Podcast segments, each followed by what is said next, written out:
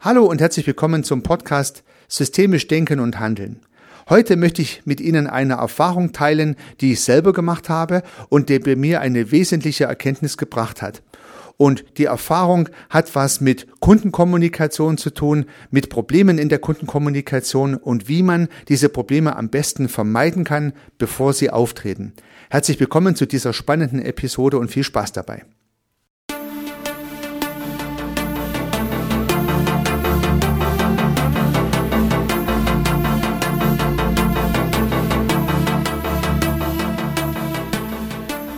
Ja, vor einigen Jahren, da habe ich mich noch nicht so intensiv mit systemisch Denken und Handeln beschäftigt und habe immer wieder mal auch einen systemischen Coach engagiert für das Team in meiner Firma. Und dieses Team bearbeitet Kundenprojekte, ist da ja, in großen und kleinen Unternehmen involviert und liefert Beratungsleistungen ab. Meistens sind es spezielle Aufgabenstellungen, die dann durch die Kolleginnen und Kollegen gelöst werden. Und meine Aufgabenstellung an den systemischen Coach war, die Kommunikation mit den jeweiligen Kunden im Zuge der Auftragsklärung zu verbessern. Also ich habe mir gewünscht, dass wir in der Auftragsklärung noch besser beim Kunde hinterfragen, was er sich wirklich vorstellt, um dann am besten genau das zu liefern, was er sich wünscht und vielleicht noch ein bisschen mehr. Das war so die Idee. Denn ich habe festgestellt, dass die meisten Konflikte ja dadurch entstehen, dass der Auftraggeber sein Anliegen nicht präzise formuliert und oder der Auftragnehmer die ganze Sache nicht intensiv genug nachfragt und reflektiert, so dass am Ende der eine meint, was haben zu wollen und der andere meint, was liefern zu müssen und die beiden Dinge nicht genau zusammenpassen. Und man kann sich ja vorstellen wie zwei so Kreise, die unterschiedlich weit aufeinander geschoben sind. Ist der Kundenbedarf und das, was der Lieferant liefert, exakt aufeinanderliegend, also die beiden Kreise ergeben keine acht, sondern sozusagen nur einen Kreis, dann ist das perfekt, dann gibt es überhaupt keinen Anlass zur Kritik. Sollten diese Kreise aber eine Acht darstellen, wenn man so möchte, äh, das heißt, der Lieferant liefert nicht genau das, was der Kunde sich vorgestellt hat, hat aber Aufwand erbracht für Dinge, die der Kunde nicht wollte, hat aber Dinge nicht gemacht, die der Kunde wiederum sich gewünscht hat, dann hat das, je nachdem, wie diese Acht ausgeprägt ist, wie groß die Überlappungen sind, natürlich Eskalationspotenzial. Der Kunde kann sich beklagen und kann sagen, das, was ich eigentlich wollte, habe ich nur nicht bekommen. Sie haben vielleicht was anderes gemacht, aber das wollte ich ja eigentlich gar nicht. Und ja, es gibt noch verschiedene andere Szenarien an diesem Beispiel mit den überlappenden Flächen. Im schlimmsten Falle liefert der Lieferant was, was überhaupt nicht tangiert mit dem, was der Kunde möchte. Das ist natürlich definitiv eine Eskalation. Oder auch der Lieferant liefert viel mehr, also sein Kreis ist viel größer als der Vorstellungskreis des Kunden. In dem Fall hat der Anbieter Ressourcen verschwendet oder das Gegenbeispiel, der Kreis des Lieferanten ist kleiner als die Vorstellungsfläche, die der Kunde sich vorstellt. Und dann gibt es natürlich wiederum eine Eskalation, weil dann der Kunde sich mehr erhofft hat, als er bekommen hat. Ja, das kann immer wieder mal passieren. Und diese, diesen Sachverhalt äh, früh zu erkennen und möglichst gleich gegenzusteuern, bedarf natürlich einer guten Kommunikation in der Auftragsklärung.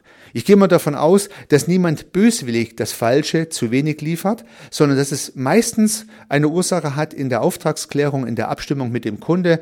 Denn wenn ich vorher ganz genau weiß, was ich liefern muss, dann kann ich ja auch meinen Preis entsprechend anpassen, mein Angebot entsprechend modifizieren und dann wissen alle Partner am Geschäft genau, was sie erwarten dürfen und dann auch bekommen. Ja, und je besser die Kreise aufeinander liegen, bis zum Idealfall, beide Kreise liegen 100% aufeinander, äh, da zu optimieren, das war mein Anliegen. Und dieses Anliegen habe ich geschildert bei dem entsprechenden systemischen Coach, habe gesagt, können Sie uns dabei unterstützen, ein Training zu machen, in dem wir Kundengespräche üben, um in der Auftragsklärung präziser zu hinterfragen, was geliefert werden muss. Ja, der systemische Coach hat sich das angehört und hat gesagt, selbstverständlich, das ist äh, im Rahmen meiner Leistung beinhaltet und das könnte ich machen. Aber Bevor wir dieses Gespräch durchführen, ist es zuerst notwendig, dass sich Ihre Projektleiterinnen und Projektleiter selber gut kennen. Bevor Sie sich also auf die Situation des Kunden einlassen im Rahmen dieses Gespräches, müssen Sie erstmal in sich selber hineinschauen und sich selber gut einschätzen können. Okay, habe ich mir gedacht, das irritiert mich jetzt. Ja, ich habe mir natürlich als effizienter Wirtschaftslenker gedacht, ich mache ein kleines Seminar und da wird das super geübt und hinterher wird alles gleich besser. Und nun hat mir der Coach ja einen Zwischenschritt, einen vorgelagerten Schritt empfohlen, nämlich zuerst einmal die Selbsterkenntnis bei meinen Mitarbeiterinnen und Mitarbeitern zu schärfen, die Selbstreflexion zu schärfen, bevor man dann sozusagen auch die andere Seite der Kommunikation, den Gesprächspartner mit ins Boot nimmt. Also zuerst mal nur, ich nenne es jetzt mal die Ich-Perspektive zu beleuchten, sich selber zu reflektieren. Aber ich habe es verstanden. Ich habe es verstanden und wir haben das Meeting dann auch so organisiert. Der Trainer kam dann, hat auch entsprechend dieses Training durchgeführt. Das war übrigens auch erfolgreich gewesen und hat seinen Sinn erfüllt. Die Erkenntnis war, die Selbsterkenntnis steht noch vor der Optimierung der Kommunikation mit Dritten. Das hat er mir damals empfohlen. Ich habe es akademisch nachvollziehen können und dann auch praktisch erlebt, wie gut das war. Das heißt, die Teilnehmerinnen und Teilnehmer im Meeting haben dann zunächst mal was über ihre eigene Erkenntniswelt, über ihre eigene Interpretation von Wahrheit gelernt, haben sich selber gut reflektiert und gelernt, sich selber gut zu reflektieren und haben damit den ersten Baustein für eine gute Kommunikation gelegt. Und das ist die Kern Erkenntnis, die ich aus diesem Meeting mitgenommen habe und auch die Kernerkenntnis, die ich gerne mit Ihnen heute teilen möchte. Wenn Sie also Kommunikation optimieren möchten, vielleicht in Ihrem Team, vielleicht bei sich selber, vielleicht bei anderen, denen Sie das zeigen möchten, dann ist es eine unheimlich gute Idee, zuerst einmal die Selbstreflexion zu üben. Denn Erst wenn ich das gut beherrsche, kann ich mich ja auch gut auf ein Gespräch einlassen, kann meine eigenen Stärken und Schwächen gut einschätzen und kann dadurch sehr viel besser und sehr viel effizienter letztendlich auch den Auftrag klären. Und ich habe da eine kleine Episode, auch aus eigenem Erleben, noch ganz am Anfang meiner Berufskarriere. Da hatte ich ein erschreckendes, positives und negatives Erlebnis und das möchte ich Ihnen kurz schildern. Ich hatte in einem großen Konzern einen Auftrag durchzuarbeiten. Es war ein Entwicklungsprojekt, also ein kreatives Projekt, würde ich mal sagen. Wir haben eine nagelneue technische, strukturelle Lösung entwickelt, die gab es bis dahin noch nicht. Der Hersteller der entsprechenden Software war mit involviert und wir haben gemeinsam getüftelt, wie wir diese Software perfekt organisieren, dass die ganz neue Lösungen erreichen kann. Der Kunde war dann begeistert, der Hersteller, äh, der in diesem Prozess eingebunden war, fand das Ganze auch prima. Wir haben das alles ordentlich dokumentiert und alle haben gesagt, das ist es. Wenn wir das jetzt hinbekommen, haben wir das Problem super gelöst. Und ich empfand meine Rolle in diesem Projekt durchaus als erfolgreich. Ich habe dazu ja meinen Teil beigetragen. Und dann sagt doch der Kunde zu mir, okay, Herr Rössel, jetzt haben wir genau spezifiziert, wie wir es machen möchten. Und jetzt schicken Sie mir einen von Ihren Kollegen und Sie machen das Projekt jetzt nicht weiter. Das hat mich natürlich geschockt und getroffen. Ich habe dann gesagt, ich habe ein sehr gutes Verhältnis gehabt zu dem Kunde. Ich habe gesagt, äh, lieber Kunde, warum ich nicht? Ja, Rössel, Sie sind ein kreativer Typ und ein unheimlich strukturierter äh, Ideengeber, aber Sie sind nicht der stetige Projektleiter, den ich gern haben möchte, um dieses Projekt jetzt hier Schritt für Schritt in Time, in Budget, in Quality durchzumanagen. Sie sind nicht der typische Projektmanager, sondern Sie würden mir im Projekt immer wieder nach neuen Lösungen tüfteln. Ja, sie sind der immer neue Lösungssucher, der da sehr strukturiert zwar vorgeht, aber halt nicht der Projektleiter. Es sind andere Skills gefragt. Ja, das fand ich natürlich sehr erkenntnisreich, denn da hat mir das allererste Mal ein Kunde, das ist ungefähr 20 Jahre her, ganz ordentlich einen Spiegel vorgehalten, eine Reflexion, in dem Fall keine Selbstreflexion, und hat mir sehr ehrlich, sehr offen und äh, für mich dann auch sehr schön wiedergespiegelt, wo er meine Stärken sieht, nämlich in der Kreativität und in der strukturierten Herangehensweise und wo er nicht meine Stärken sieht, nämlich im Managen von Projekten, also im Abarbeiten von Projekten. Und er hat halt befürchtet, dass ich dort wieder kreatives Potenzial einbringe. ja, also schockierend war natürlich dieses Feedback, weil ich gedacht habe, ich kann irgendwie alles prima machen, also auch Projekte managen. Schön war, äh, dass ich nach diesem Gespräch sehr gut meine Stärken erkannt habe und das dann auch immer wieder bestätigt fand.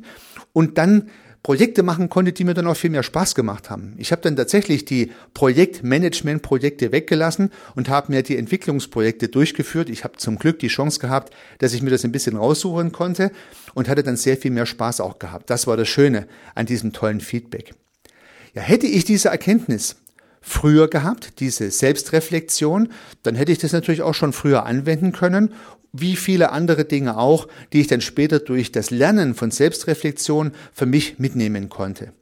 Und diese kleine Episode, diese kleine Erfahrung äh, hilft vielleicht Ihnen auch mal drüber nachzudenken, was sind nur eigentlich Ihre Stärken, was sind Ihre Schwächen, sind Sie eher kreativ, sind Sie eher stetig, sind Sie eher dominant. Und da gibt es ja diverse Modelle, an denen Sie Ihre eigenen Stärke mal ein bisschen ausprobieren können. Sie können sie vielleicht mal in sich hineinversetzen, drüber nachdenken und dann kann ich zum Beispiel das DISC-Modell oder das Big Five-Modell empfehlen.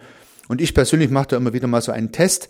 Die Website heißt Psychomeda, www.psychomeda.de und dort können Sie ganz ohne Registrierung mal so einen kleinen Persönlichkeitstest durchführen und bekommen dann sowohl eine Auswertung für die Big Five als auch für das sogenannte Disk-Modell. Ich möchte jetzt hier nicht viel tiefer drauf eingehen, um den Rahmen nicht zu sprengen und sehen, wie durch diese Fragen Ihre Persönlichkeit ja, reflektiert wird. Und können Sie natürlich schauen, ob das auch mit Ihren eigenen Überlegungen übereinstimmt.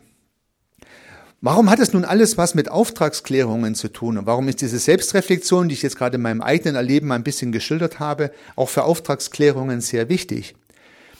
Durch die Selbstreflexion weiß ich, wie ich die Welt sehe. Aus meiner Perspektive muss immer alles verändert, verbessert, optimiert werden. Man muss Dinge schnell angehen, man muss kreative Lösungen entwickeln, man muss immer alles in Frage stellen.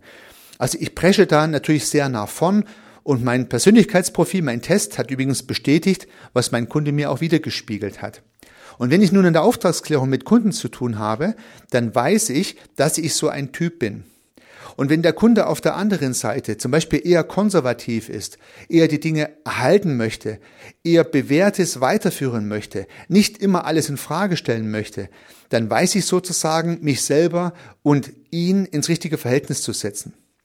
Und das hilft natürlich, ein besseres Gespräch zu führen und aus seiner Perspektive die Dinge besser zu verstehen, besser hinterfragen zu können und dann am Ende auch eine bessere Auftragsklärung formulieren zu können.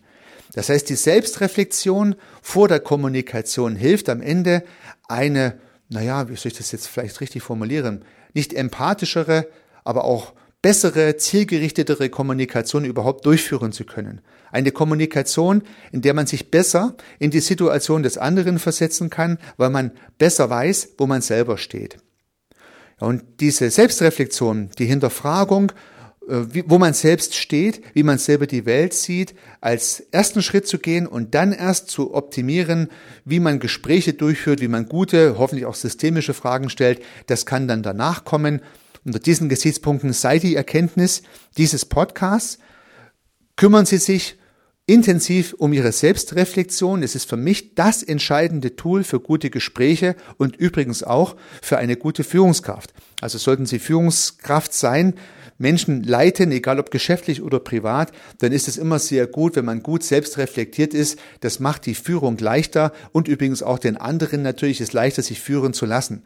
Wenn die Menschen mitbekommen, da hat man es mit einer reflektierten Führungskraft zu tun, das ist schon sehr viel besser als ein Chef oder eine Chefin, die halt, naja, unreflektiert immer genau wissen, was zu tun ist, auch wenn es mal nicht stimmt. Ja.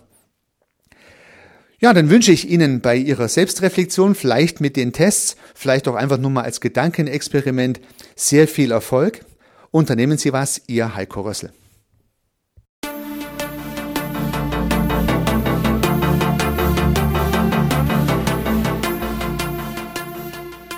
Regelmäßig kommen neue und spannende Themen rund um das systemische Denken und Handeln hinzu. Wenn Sie keine Episode verpassen möchten, dann können Sie den Podcast gern abonnieren. Ich würde mich sehr freuen. Nutzen Sie dafür den Abonnieren-Button in der Podcast-App Ihrer Wahl. Natürlich würde ich mich auch über eine Bewertung oder eine Rezension freuen. Alternativ und ergänzend zu dem, was Sie hier gehört haben, möchte ich Ihnen meinen Podcast Service Architekt empfehlen.